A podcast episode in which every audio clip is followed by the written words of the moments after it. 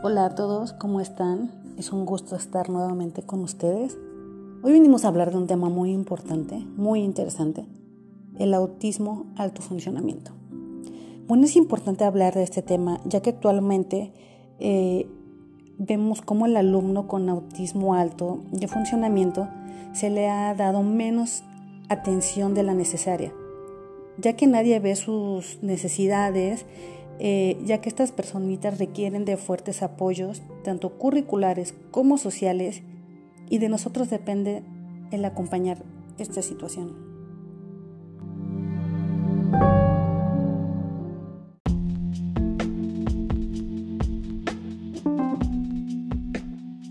Estamos ante un reto educativo, ya que estos alumnos que presentan buenas capacidades a nivel curricular académico pero sin embargo mm, acaban teniendo innumerables problemas al día al día, como el acoso en la escuela, problemas de adaptación eh, ante el entorno, ante la interacción social.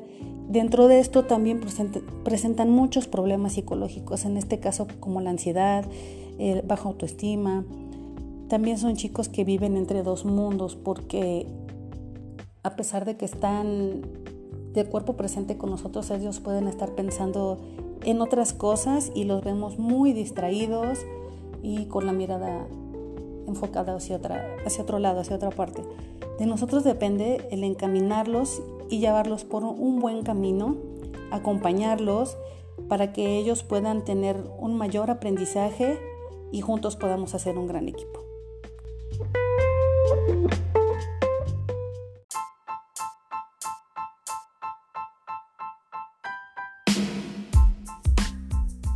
Vamos a hablar un poquito acerca de cómo guiar a estos niños y niñas con autismo, pero vamos a hablar un poco también de sus características. Bueno, es un repliegue de personalidad sobre sí mismo, afecta el lenguaje de comunicación y de esta manera incide en sus relaciones sociales. Esto es ocasionado por un comportamiento restringido, repetitivo, en algún caso estereotipado. Algunas de estas características ellos tienen un muy buen consciente, intelectual, puede ser este normal o superior, tienen buena memoria, presentan habilidades específicas en un área en particular, tienen buena capacidad para almacenar información, aunque eh, en sus facciones a veces suelen ser muy pocos expresivos, tienen dificultad para poder comprender emociones. En el caso del lenguaje no tiene una función muy comunicativa. Su comportamiento tiene rasgos repetitivos, eh, esto le pueden llamar como rituales. Les cuesta trabajo desarrollar habilidades sociales y también tienen dificultades en las funciones de planeación y anticipación. En el caso del pensamiento es poco flexible y tienen un lenguaje monótono. Si bien en esta clase su pensamiento está ausente,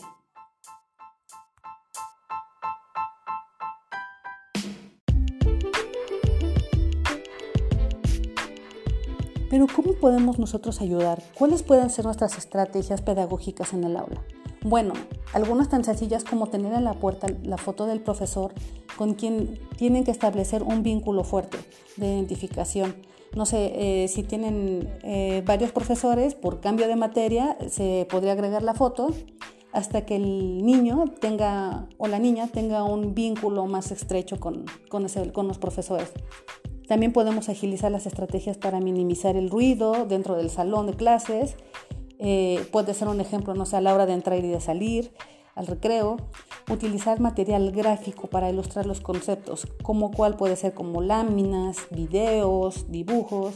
Todo esto a ellos les ayuda muchísimo a poder eh, visualizar o comprender las formas de una manera más sencilla. También es bueno trabajar con un solo objetivo y también en este caso hacer pocos estímulos e interacciones acerca de la tarea. Podemos utilizar cronograma para que el estudiante pueda saber de forma anticipada sus rutinas y sus actividades a realizar.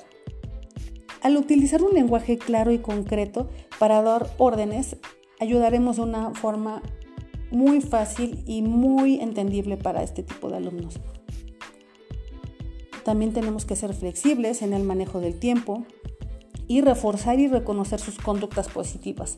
Esto le dará seguridad para que él pueda seguir trabajando. Es importante planear actividades en las que él pueda participar verbalmente, aunque sea de una forma mínima, ya que esto le va a ayudar a tener más interacción social con sus compañeros. ¿Qué podemos hacer al tener estrategias pedagógicas para la evaluación con estos alumnos? Bueno, por mencionar algunas puede ser que podamos adaptar el tiempo en las pruebas o evaluaciones. También podemos dar eh, un ejemplo al iniciar de lo que se le puede evaluar o cómo se le va a evaluar. También podemos pedir respuestas no verbales, como señalar, encerrar, construir para su propia evaluación. Con todas estas pequeñas características, nosotros podemos tener un excelente apoyo con este tipo de alumnos, ya que ellos son muy importantes en esta población, son unas personas inteligentes, pueden ser brillantes, pero a veces no se les da la atención requerida para que ellos puedan eh, sobresalir y puedan tener una vida más fácil y puedan ser más independientes. Les agradezco mucho que nos hayan acompañado el día de hoy y que todas estas pequeñas eh, características, eh, estrategias, podamos llevarlas a cabo para acompañar a estos niños y niñas con autismo alto en el funcionamiento. Que tengan un excelente día. Mi nombre es Cintia. Gracias.